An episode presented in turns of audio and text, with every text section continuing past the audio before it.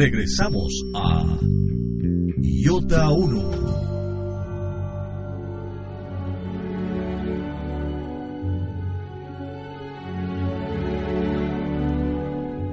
Regresamos a este estudio especial en Iota Unum sobre las variaciones acontecidas en torno a los sacramentos. Y estábamos hablando de el principal de los sacramentos, que es la Eucaristía. El fondo del dogma está contenido en el sentido obvio que tiene el verbo est, es, de esto es mi cuerpo, que aparece claramente en los evangelios sinópticos, Mateo, Marcos, Lucas, y en la primera carta a los Corintios 11:24 de San Pablo, ante los que Lutero tenía que rendirse diciendo, el texto es demasiado fuerte. Hay ciertamente en la Biblia lugares en los que el predicativo ser tiene manifiestamente un sentido metafórico y no ontológico. Por ejemplo, en la interpretación del sueño del faraón en Génesis 41:27, las siete vacas flacas y feas que subían después de ellas son también siete años y serán como las siete espigas vacías que abrazó el solano, siete años de hambre. Las espigas ciertamente no pueden ser sustancialmente una duración en el tiempo. Igualmente en otros lugares, y en virtud del contexto, el sentido y la intención, el verbo essere quiere decir simbolizar. Pero aquí, sin embargo, el sentido ontológico que repugna a la percepción sensorial y a causa de ella aleja como podemos leer en San Juan 6, a gran parte de los oyentes, es precisamente el afirmado por Cristo en el sentido entendido por la comunidad cristiana primitiva. Es la fe de la Iglesia a lo largo de los siglos.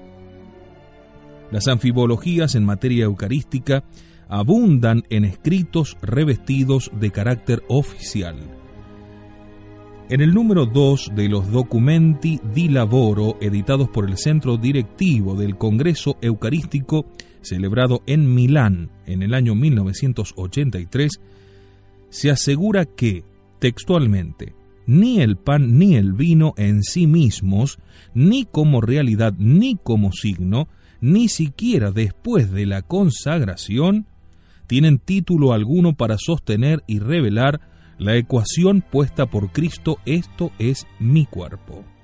Documento oficial, decimos, del Centro Directivo del vigésimo Congreso Eucarístico, celebrado en Milán en el año 1983. Aquí se niega la eficacia de las palabras consacratorias y al menos, al menos, está oscurecida la verdad de la presencia real. La anfibología de la doctrina del documento, que está inspirada en Ranner y en Schillebeck, fue denunciada en la revista Renovacio 1982, página 198 y subsiguientes, y la defendieron débilmente los autores en la misma revista el año siguiente, 1983, en el año del Congreso Eucarístico, en la página 255. Entre otras cosas, sostienen que sólo el magisterio puede juzgar sobre la ortodoxia de una posición doctrinal. También es cierto que todo fiel tiene el derecho de confrontar la enseñanza de los doctores privados con la de la Iglesia Universal, y en ese sentido reconocer si un autor está expresando la verdad de la fe o simplemente una opinión suya contraria a ella.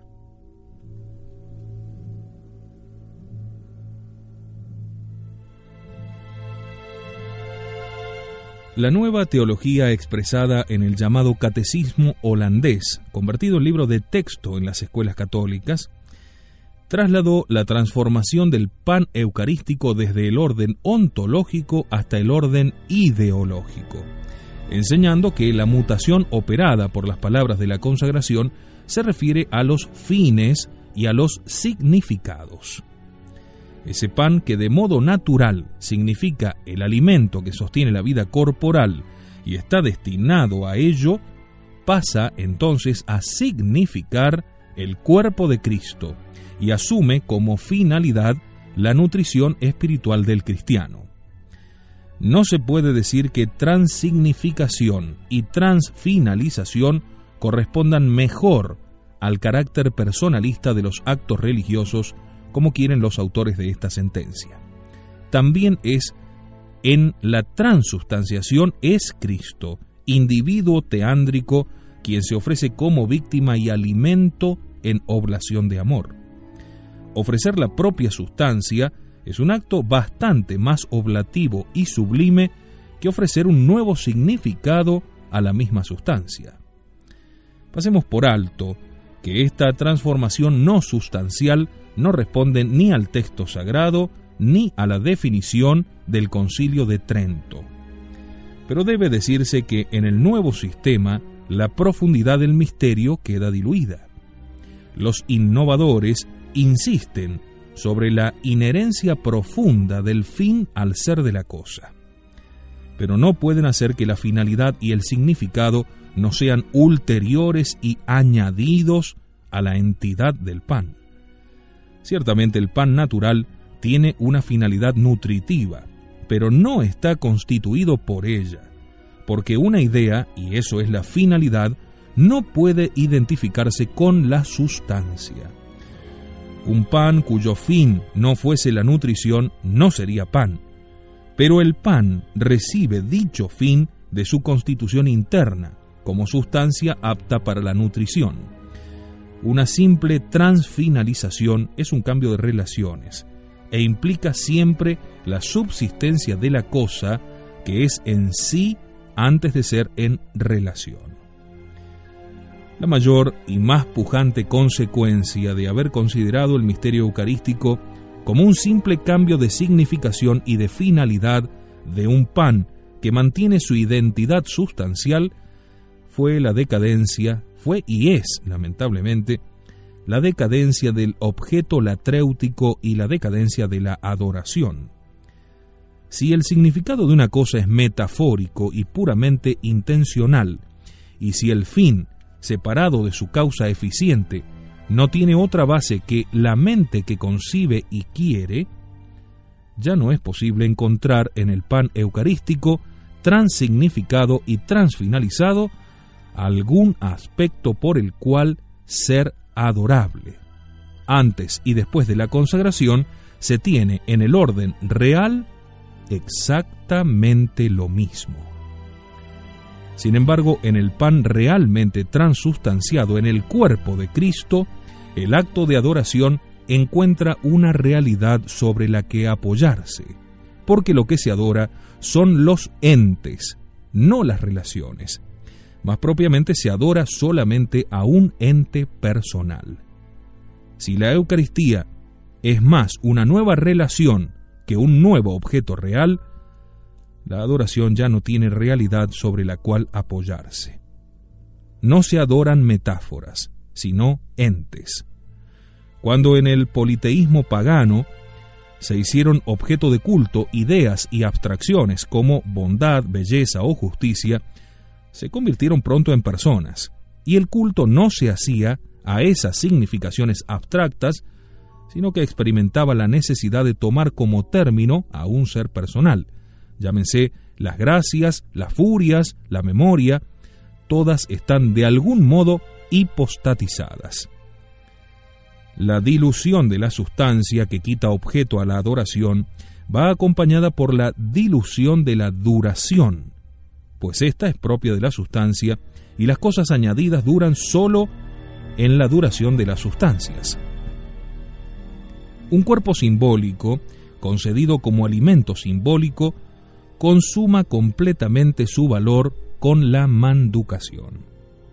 Reduciendo el valor del pan eucarístico a símbolo de la nutrición, no queda nada de valor en el sacramento no manducado. De aquí la opinión, hoy lamentablemente muy difundida, de que una vez recogida la mesa del banquete eucarístico, no queda nada de divino en el tabernáculo. Por el contrario, si el pan no es puro símbolo, sino sustancia real, el sacramento permanece después de la finalización y de la manducación. La decadencia del culto latréutico de la Eucaristía tuvo lugar dentro de la celebración litúrgica, sumiéndose el sacramento sin adorarlo expresamente, y también fuera de ella. El culto al Santísimo, las visitas, las exposiciones solemnes, las 40 horas o las devociones reparadoras han caído hoy en desuso y casi, casi se las evita, sobre todo en Europa, como desviaciones.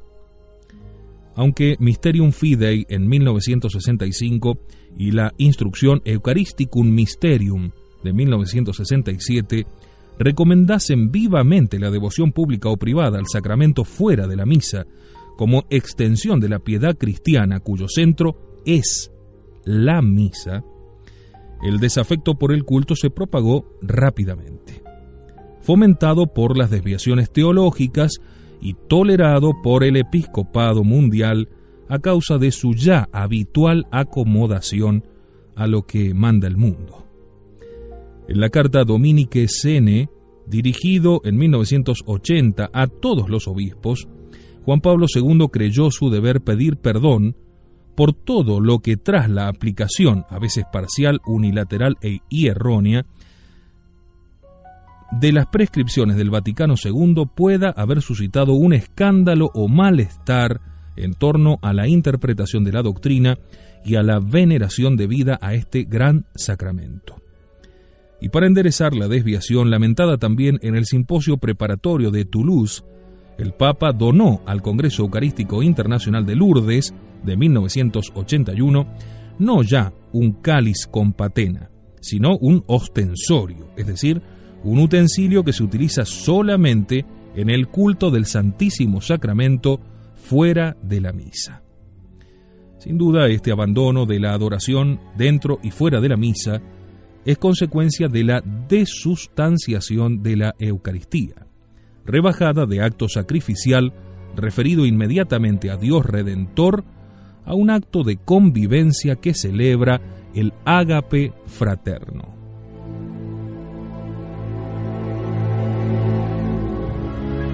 Sin embargo, como nada hay nuevo bajo el sol, esto constituye algo retrógrado, porque se intenta disfrazar ese abandono como un retorno a la tradición más antigua. Ahora bien, está demostrado que hasta el siglo XI la Eucaristía era conservada, como hoy, con el fin primario de dar la comunión a enfermos y moribundos. Pero este fin primario no puede alterar la naturaleza del misterio, que es por esencia el adorable. Y no se puede dar marcha atrás en la Iglesia a un grado menos desarrollado de su conocimiento de la fe y de la consecuencia práctica del pueblo de Dios. Desde el siglo XIII hasta hoy, la adoración de la Eucaristía fuera de la Santa Misa había sido buscada por el pueblo, había sido practicada y propagada por los santos, desde San Francisco de Asís a Charles de Foucault, tomada como fin por fundaciones religiosas, difundida en las compañías del Santísimo Sacramento, representada en el arte, introducida en la piedad popular. En el siglo XVIII, el opúsculo de San Alfonso María de Ligorio, Visitas al Santísimo Sacramento, tuvo en la vida del autor 24 ediciones. Y después de su muerte tuvo, nada más que en el siglo XIX, otras 95 ediciones. Refleja esto claramente la devoción que existía por la adoración de la Eucaristía fuera de la Santa Misa. Como hemos afirmado, el desarrollo histórico de las creencias y de la piedad produce un conocimiento más profundo de la revelación. Y si se rechaza el principio del desarrollo, canonizando no los principios que son inmutables, sino un estadio del desarrollo y deteniendo en él el movimiento vivo de la Iglesia, se anula gran parte de la teoría y de la práctica de los dogmas cristianos, mucho más esclarecidos hoy de lo que estuvieron en los primeros tiempos o en los tiempos medievales de la religión. Si el pan eucarístico es solamente un pan al que se agrega una nueva finalidad, entonces el Santísimo, lo sagrado subsistente, desaparece del todo. La disposición moral con que el pueblo cristiano contemplaba el sacramento varió a lo largo de los siglos, pero siempre dentro de algo invariable de reverencia, de temor y temblor y de profunda ternura religiosa, totalmente alejada de las nuevas tendencias que reconocen en la Eucaristía, sí, un alimento de ágape fraternal en el cual se, celebra la unión de amor de la comunidad. Francesco Biffi, rector de la Universidad Lateranense, en el diario Giornale del Popolo del 27 de marzo de 1980, escribe lo siguiente. La misa es fracción del pan, es decir, reparto de amistad, de afecto, de ayuda. Nada dice de transustanciación, ni de sacrificio, ni de presencia real. Tan solo es para los amigos, para los hermanos, de afecto, de ayuda. Se llega incluso a sostener que la presencia de Cristo en el sacramento es la presencia de Cristo en la comunidad unida por la caridad fraterna. La orientación antilatréutica es manifiesta en la gran encuesta que hizo ISI, número 564, página 26, del 15 de julio del año 81, donde se deploran así los excesos de la contrarreforma y se impone una interpretación no realista del sacramento. El intento de representar la Cena del Señor como una celebración de amistad y de alegría da lugar hoy a sacrílegas reuniones convivales, en las que la promiscuidad de materias, eh, arbitrio de gestos, ilegitimidad de los consagrantes o profanidad de lugares y de modas constituyen un verdadero escándalo y una lamentable tragedia para la Iglesia. En realidad, la última cena fue un acto supremo de amor divino, pero fue un evento trágico. Se desenvolvió en el presentimiento del deicidio, en la sombra de la traición, en el espanto de los discípulos inseguros de su propia fidelidad al Maestro. Ninguno de los discípulos está seguro de no ser el traidor y preguntan al maestro, ¿soy yo quizás? Esta trágica incertidumbre de la propia voluntad moral está recogida magníficamente en la cena de Leonardo, que se puede ver en Santa María de la Gracia en Milán. Esas caras, ¿no? ese espanto, inseguridad de la propia fidelidad al Maestro. Y se ve claramente en el temor previo al sudor de sangre de Getsemaní. El arte cristiano ha representado siempre a la última cena como un evento en verdad trágico y no como un convite divertido. En el discurso del 9 de junio de 1983, el Papa Juan Pablo II afirma que siendo la Eucaristía memoria de la muerte, pero también de la resurrección de Cristo, nos hace participar en la vida triunfante del resucitado y por consiguiente supone un clima de alegría. Y esto, claro, es lo que el pensamiento que ha prevalecido en estos últimos años de la Iglesia en todos los obispos y sacerdotes. Pero es evidente que la memoria se dirige primaria e inmediatamente a la cena y a la pasión, uno de cuyos momentos es la Eucaristía. Pero esto no se dice. La desustanciación de la Eucaristía forzosamente ha menguado la reverencia al sacramento y la reforma litúrgica se informa de ella y la produce, quizá por mimetismo ecuménico. La irreverencia llegó a tanto que los obispos austríacos se vieron constreñidos a hacer un documento especial sobre este tema.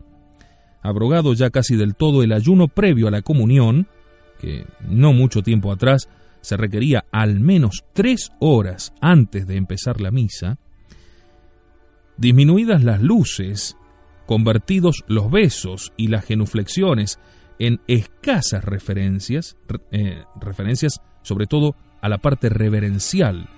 No solo ya no se ordena la reverencia, sino que incluso se llega a prohibirla. El obispo de Antinois, en Canadá, prohibió formalmente recibir la comunión de rodillas, como aparece en distintos periódicos y también, claro, en esta última disposición de la Santa Sede, anulando este, esta orden de algunos obispos y de algunos sacerdotes que impedían la comunión de rodillas. Destituido el Santísimo del lugar más digno del templo, el centro del templo, ahora en muchos lugares como en nuestra catedral, figura nada más que el escudo del obispo, en el centro de la iglesia, y la presencia real de Cristo en el Santísimo Sacramento a un costado. Descendido el altar desde lo más excelso a lo más profundo, y de la posición central a una lateral, como en muchos casos. Caídas en desuso las devociones latréuticas paralitúrgicas públicas y privadas. Quitada de muchos calendarios la solemnidad del Corpus Christi y convertida la procesión teofórica de diurna a nocturna, como de lucífuga nacio, tolerado el uso de cualquier materia, inclusive, tal como hemos podido ver, en bizcochos dulces o en panes con semillas de sésamo o cualquier otra cosa, puesta en minúsculas las iniciales de las palabras sagradas en los libros, en los misales, caídos en desuso los actos de preparación y de acción de gracias por la Santa Comunión. Eh, yo recuerdo haber leído cuando, siendo niño don Bosco iba a comulgar, su madre le apartaba de los juegos durante tres días, para que tuviera la mente centrada en lo que iba a hacer. Y ese otro espíritu elevado, que fue Antonio Fogazzaro, se preparaba desde los primeros de noviembre para la comunión de la Inmaculada, sosteniendo que la insuficiencia del fruto de una comunión derivaba de no haberse preparado desde mucho tiempo antes, y ni hablar de la presencia real después de comulgar en la misa.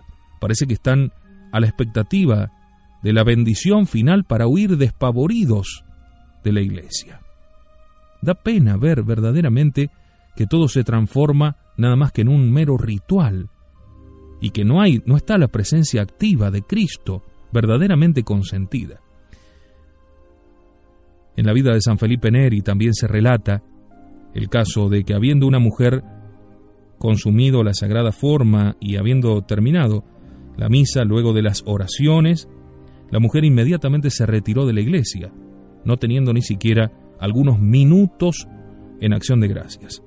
Y San Felipe Neri hizo seguirla a ella poniéndole nada más y nada menos que la compañía de dos sacristanes con sus velas encendidas y el palio para acompañarla hasta su casa, porque prácticamente al haber deglutido la hostia hacía tan poquitos minutos, esta mujer se transformaba en una custodia viviente del Santísimo Sacramento. Decaído el precepto pascual, sustituidos los bancos con reclinatorio por sillas, obsoleta la obligación de confesarse de las culpas graves antes de acceder al cuerpo de Cristo, al Corpus Christi. Tratadas las especies sagradas por todas las manos, dada la comunión por personas no consagradas, familiaridades inauditas con las formas consagradas, que los sacerdotes llegaron inclusive hasta enviar en sobre por correo a las personas que deseaban comulgar. Esto aparece en Republicano del Este, un periódico del 8 de febrero de 1977, con la declaración del obispo de Verdún, que no encuentra nada reprensible en esa práctica. Abolida en el misal la instrucción de defectibus in celebratione misarum occurrentibus, estos defectos eran contemplados con sumo cuidado en el misal antiguo, en el misal de siempre, pero es evidente que cuando el sacramento pierde su esencia sagrada, los defectos que ocurren en la celebración resultan en verdad irrelevantes. Ya mismo en la celebración se lo ha insultado y rebajado al sacramento de una forma tremenda. Son miles, miles los signos de la degradación eucarística.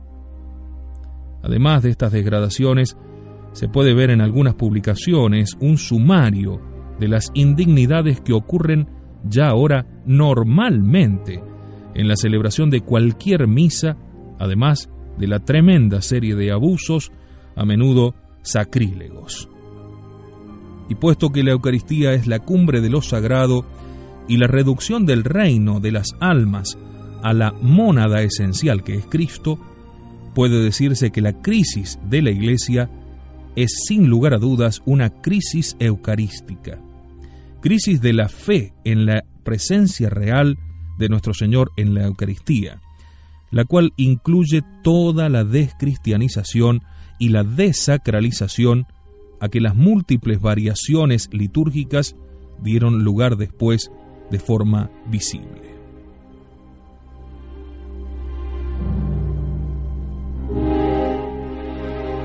No entrando a tratar de los usos judiciales y taumatúrgicos, a menudo abusivos, que se hacía de las especies eucarísticas, está comprobado que el sacramento más adorado, que es sumido como alimento, causaba en los fieles profundo sentimiento de temor, de fe y de amor.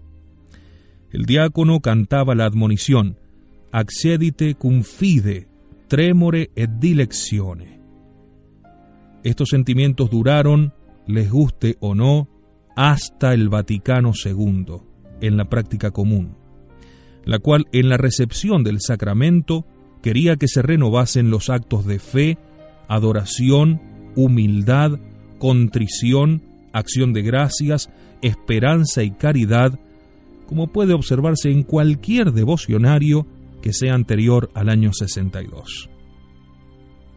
El tremendum del sacramento, hoy casi del todo diluido, ya que se va a la mesa eucarística tan desenvueltamente como se toma el agua bendita de la pila, es históricamente palpable en la conmoción del pueblo cristiano al difundirse la herejía de Berengario en el siglo XI. Se vio entonces qué poder tenía sobre el ánimo de los hombres aquella fe en la presencia real y cómo la sacudida de esa fe hizo que en las multitudes se conmoviese hasta la conciencia moral. Cuando Berengario negó la transustanciación, robando el tremendum del sacramento, hubo en el pueblo una conmoción enorme. Da noticia de ello en términos impresionantes su contemporáneo, Guidmondo di Aversa, quien relata, los criminales acudían solícitos a Berengario y se congratulaban con él de haber sido liberados de un gran temor, ya que comprendían que la Eucaristía no era aquella cosa tan divina que les hacía abstenerse de los delitos y las infamias para poder recibirla.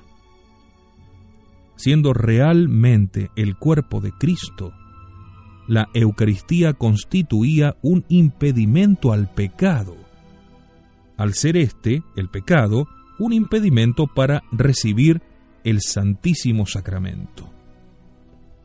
El aspecto del tremendum ligado a la transubstanciación no prejuzgaba, sino que prevalecía sobre la adoración amorosa. Hoy, por el contrario, muchísimos se acercan a comulgar con la conciencia cargada de pecados mortales diciendo y hablando acerca de la misericordia de Dios, que a ellos igual los perdona, aunque lleven vidas licenciosas y aunque no pasen por el confesionario. Dada la existencia en la piedad ortodoxa de todo un rosario de sentimientos, dicha adoración amorosa prevaleció en algunos momentos, dando lugar a la fundación de monasterios, sobre todo femeninos, cuyo fin primario era la adoración perpetua de la Eucaristía. Pero también la devoción popular se caracterizó por dicha ternura. Lo atestigua, por ejemplo, un librito de prácticas de piedad del 480, publicada por Monseñor Carlo Márcora en el año 1960, páginas 185 y subsiguientes. En el momento de la elevación de la hostia, el alma ingenua y fervorosa del creyente parece no ver la hostia, consagrada, sino el cuerpo mismo de Cristo. Faltan entonces al alma las palabras suficientes para reconocer el beneficio inefable de que el Señor se haya dejado ver por ti. Entonces ella vierte su desbordante sentido de adoración en una conmovedora efusión de humildad adorante. El decaimiento de la piedad eucarística ha sido confesado por los últimos papas. Pablo VI en la encíclica Mysterium Fidei y en la instrucción Memoriale Domini del 20 de mayo del 69. Y Juan Pablo II ha hecho también lo propio. Considera explícitamente que deriva de la caída de la fe, porque allí donde la verdad y la eficacia del misterio eucarístico y de la presencia de Cristo en él han sido más profundizadas, se ha sentido también mejor el respeto hacia el sacramento. Pero en los hechos, claros, más allá de las lamentaciones, solamente lo que se ha conseguido es incrementar el nivel de tolerancia de todos los abusos posibles. Y hemos llegado a la triste visión de ver al sumo pontífice entregar la sagrada Eucaristía en la mano de fieles laicos.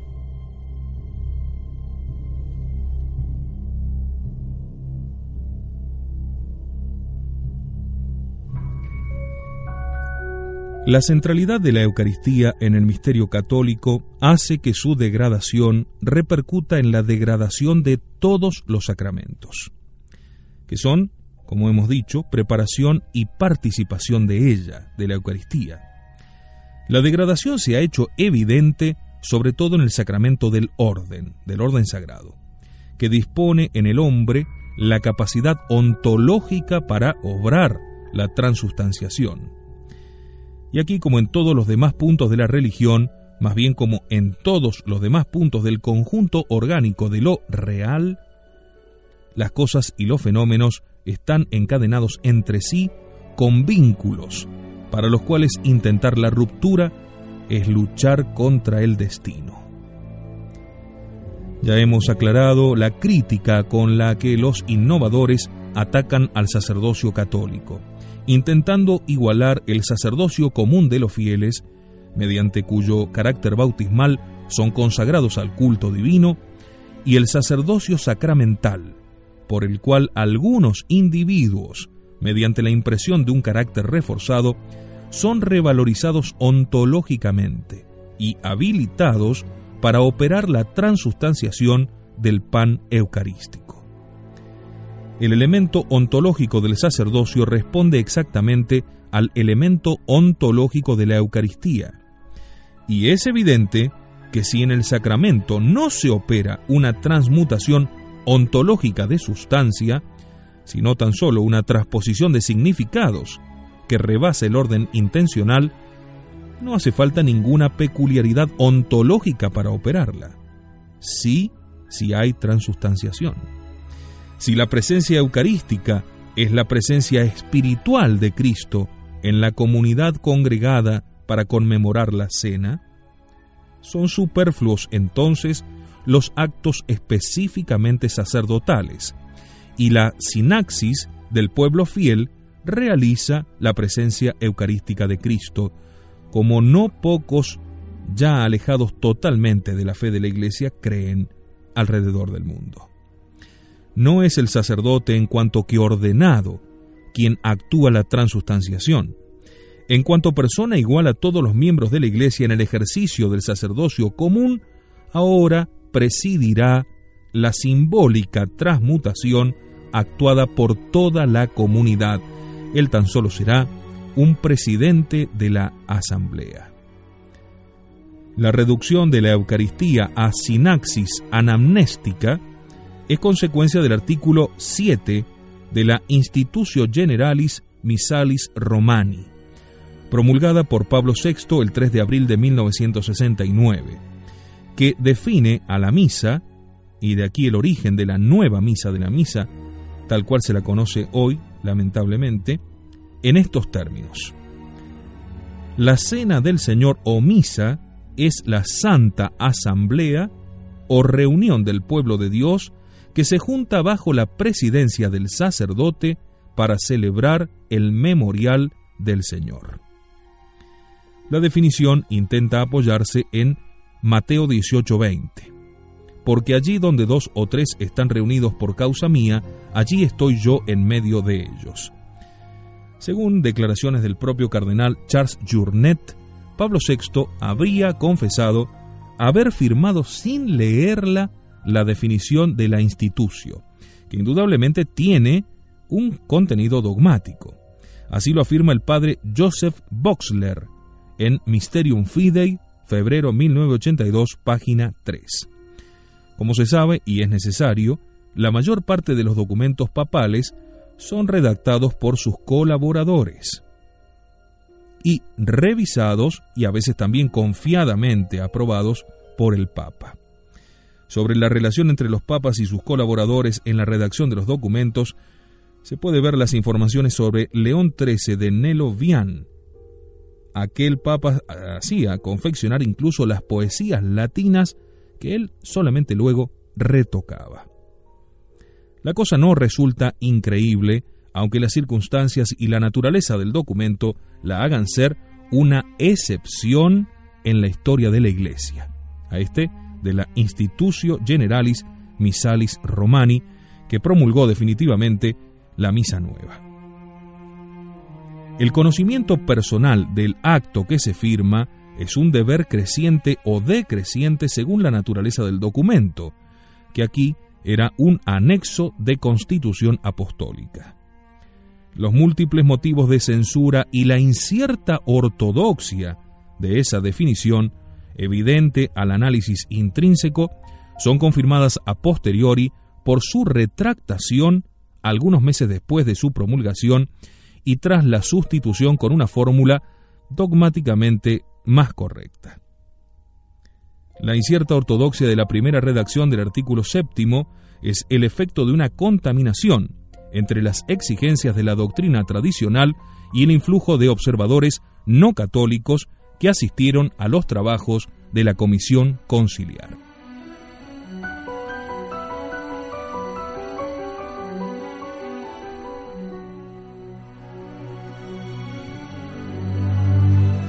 El hecho de tal retractación casi de inmediato no tiene precedentes en los pronunciamientos dogmáticos de la Iglesia. Y si existen no pocos desdecimientos y abjuraciones de errores prácticos y políticos, como por ejemplo los del Papa Pascual II o de Pío VII, no se encuentra ejemplos de una retractación tan rápida como esta sea porque concierne a materia dogmática, o sea porque viene tan prontamente a eliminar la primera sentencia.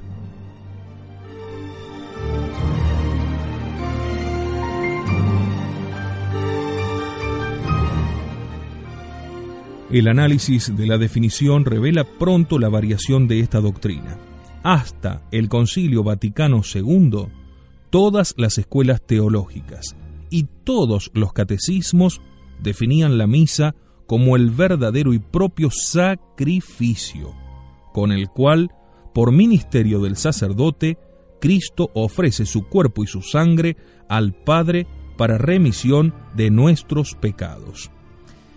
En la institucio, por el contrario, la misa deja de ser un acto sacrificial realizado por el sacerdote in persona Christi y es identificada directamente con una asamblea.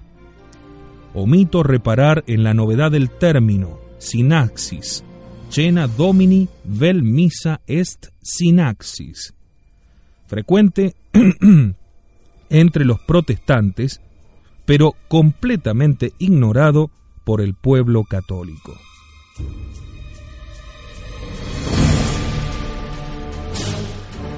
Si señalaré la incongruencia lógica que emerge del predicado. La misa, sucesión de operaciones sagradas, no puede identificarse con una asamblea, convocada o convocable, que es una entidad moral.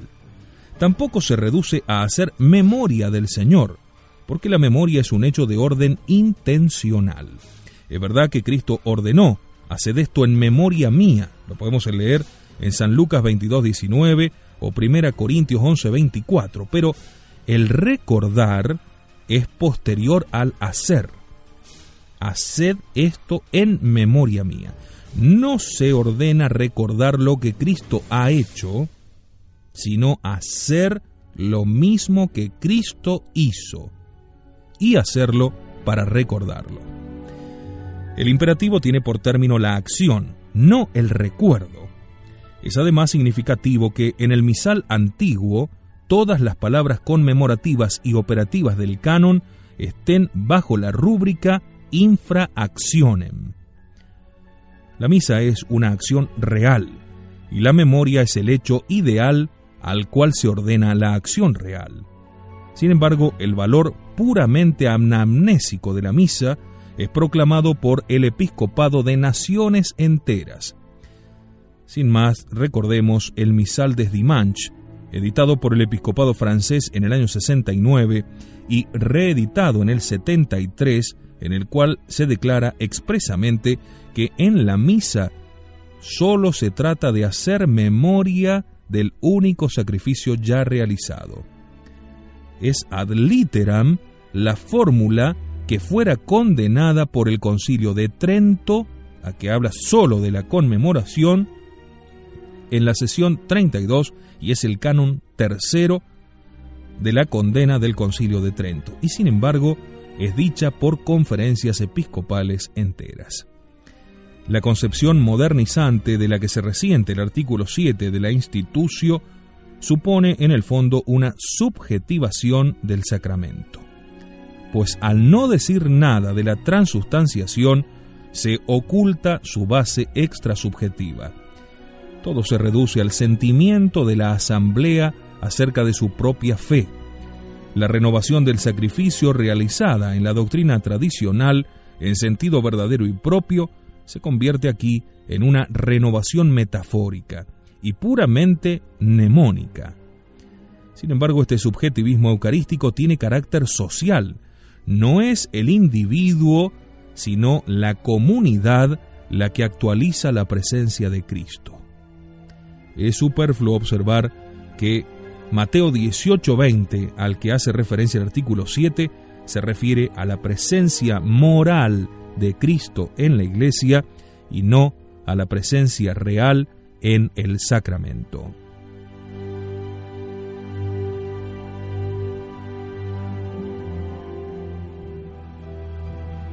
La anulación del realismo sacramental produce dos efectos principales. Veamos. Primero, si no hay en la Eucaristía una mutación ontológica sobrenatural, ni siquiera hará falta una potencia ontológica sobrenatural para obrar la presencia eucarística. De aquí procede exactamente la degradación del oficio del presbítero, que de sacerdote, es decir, donante de lo sagrado, se rebaja a primero entre iguales en la celebración de la asamblea. Y segundo, consistiendo la presencia de Cristo en su presencia en el seno de la comunidad, que la consigue simplemente recordándole, el hecho instantáneo de la consagración por obra del sacerdote pierde importancia respecto al hecho de la sinaxis y del consentimiento de los fieles in unum con o sin base ontológica en el sacramento. Ya no basta ilustrar las celebraciones anómalas arbitrarias y sacrílegas, en las que los laicos presumen de consagrar la Eucaristía.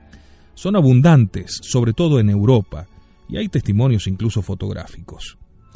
No las ilustraremos porque al parecer, al parecer, no hay ningún obispo que haya aprobado, al menos públicamente nunca, aunque lamentablemente tampoco reprobado solemnemente y también porque la enormidad, tanto en el sentido etimológico como en el usual, es irrefragable. Pero no podemos callar cómo en muchas diócesis, sobre todo del área europea, el pueblo se asocia durante la celebración a los actos consagratorios del sacerdote, inclusive profiriendo con él las fórmulas de la consagración, e igualando el sacerdocio de los laicos con el sacerdocio ministerial, haciendo inclusive el levantamiento de las manos, tal cual lo hace el sacerdote, una cosa sobre todo muy propia en esta irrupción protestante dentro de la iglesia. Y no tanto la relativa frecuencia del hecho como la connivencia o el silencio de los presbíteros y de los obispos. Arguyen la erosión acaecida en la Iglesia en torno a la fe en la Eucaristía. He aquí un hecho concreto.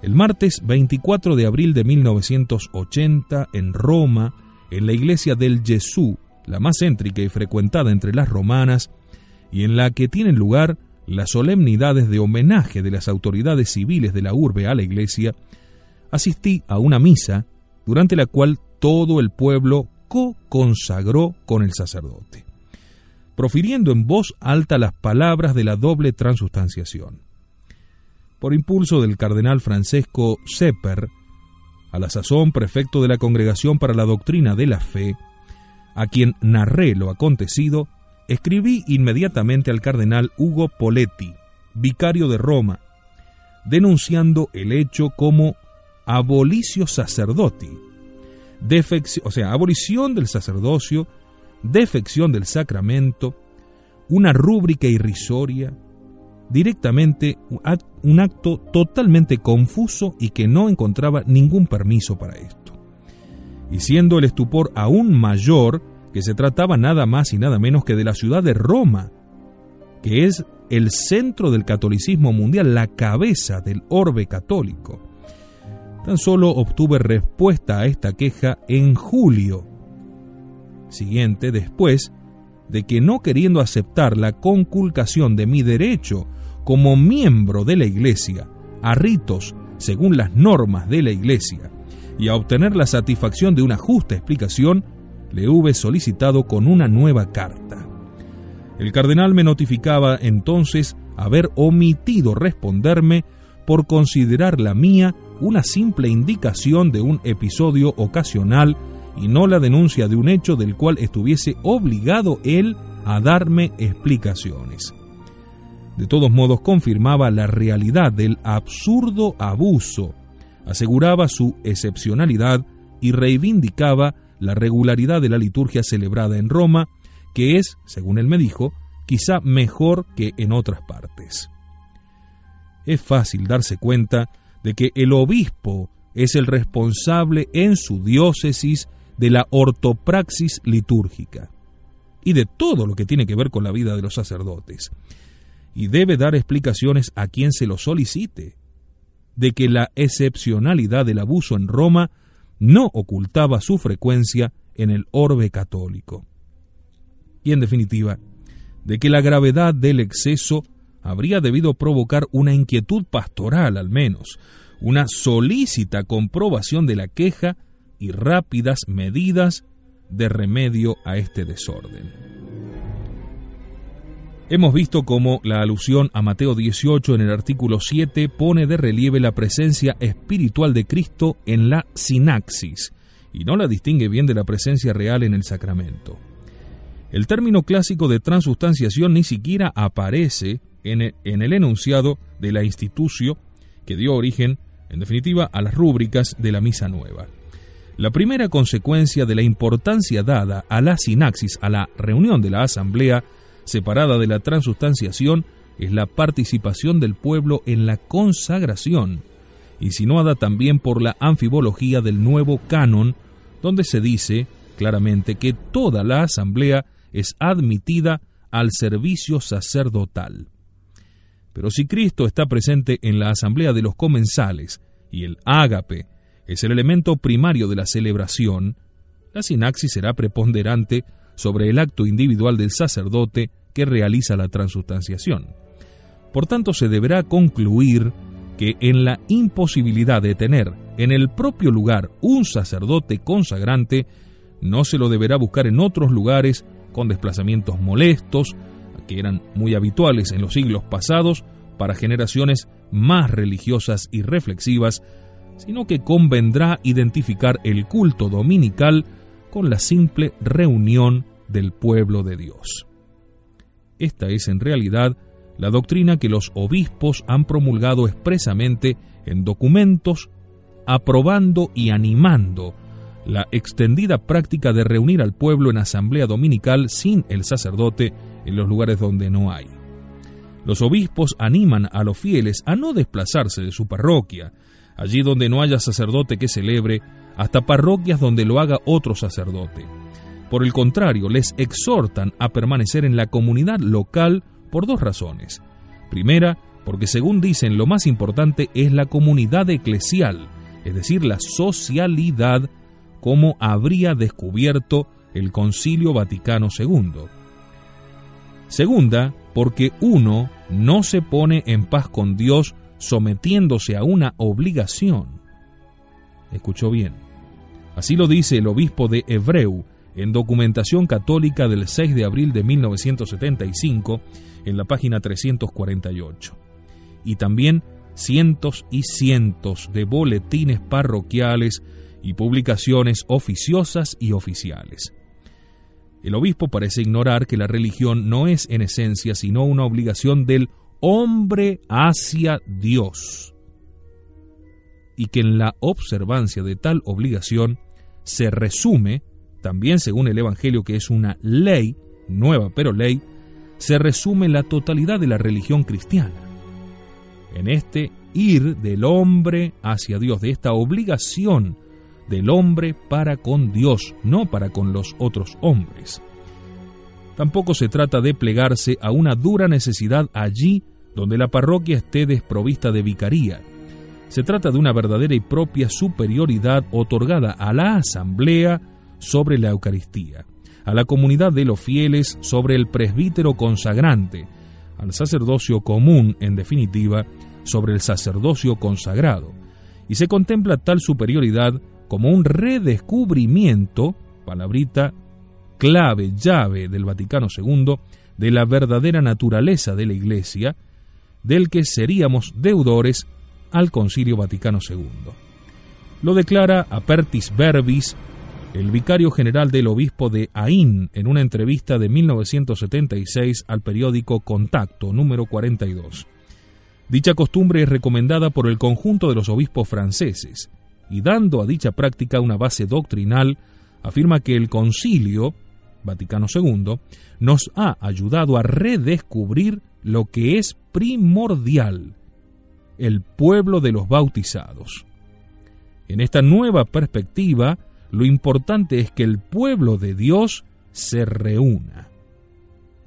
Y mientras, lamentablemente, esto es contemplado como una esperanza en la Iglesia, se preanuncia la superación de la Eucaristía por obra de la Asamblea.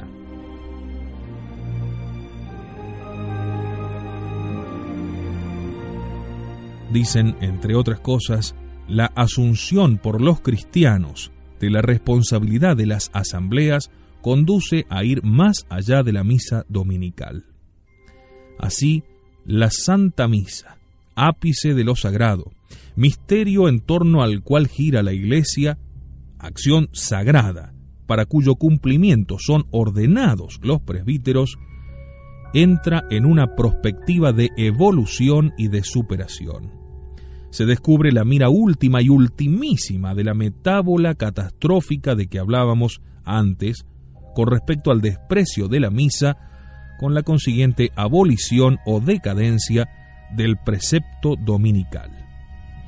La degradación de la Eucaristía, el fenómeno más imponente de la Iglesia contemporánea, es en último análisis un efecto de la desustanciación y consiguiente subjetivización del misterio. Si la Eucaristía es celebración de un memorial de amor entre los fieles y de esperanza en un mundo mejor, desciende de su grado excelso y se pone a tono con los ritos de la comida sagrada de identificación con el Dios, ritos ya reconocidos por la etnografía religiosa de los paganos. En los ritos de Dionisio, los participantes se convierten en cabras, y en los de Hera, las sacerdotisas son osas, memorísticamente se entiende. No es el proprium del misterio cristiano en el que el Dios está realmente presente y realmente es sumido por el participante. Hasta aquí este encuentro con Iota Unum en la historia, la historia de las transformaciones de la Iglesia Católica de esta semana. Nos volveremos a encontrar ya hablando de la reforma litúrgica, que es, sin lugar a dudas, la obra más imponente, visible, universal y eficaz salida del Concilio Vaticano II. Será el capítulo 38 de nuestro encuentro aquí por Radio Cristiandad con Iota 1.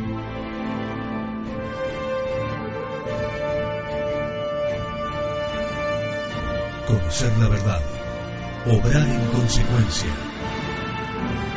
descubrir en la filosofía y la teología la clave de la actual crisis de la Iglesia Católica.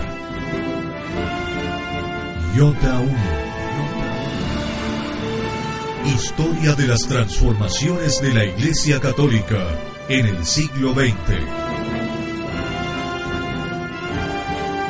Estrena cada miércoles a las 11 en exclusiva por Cristiandad, la voz de la tradición católica.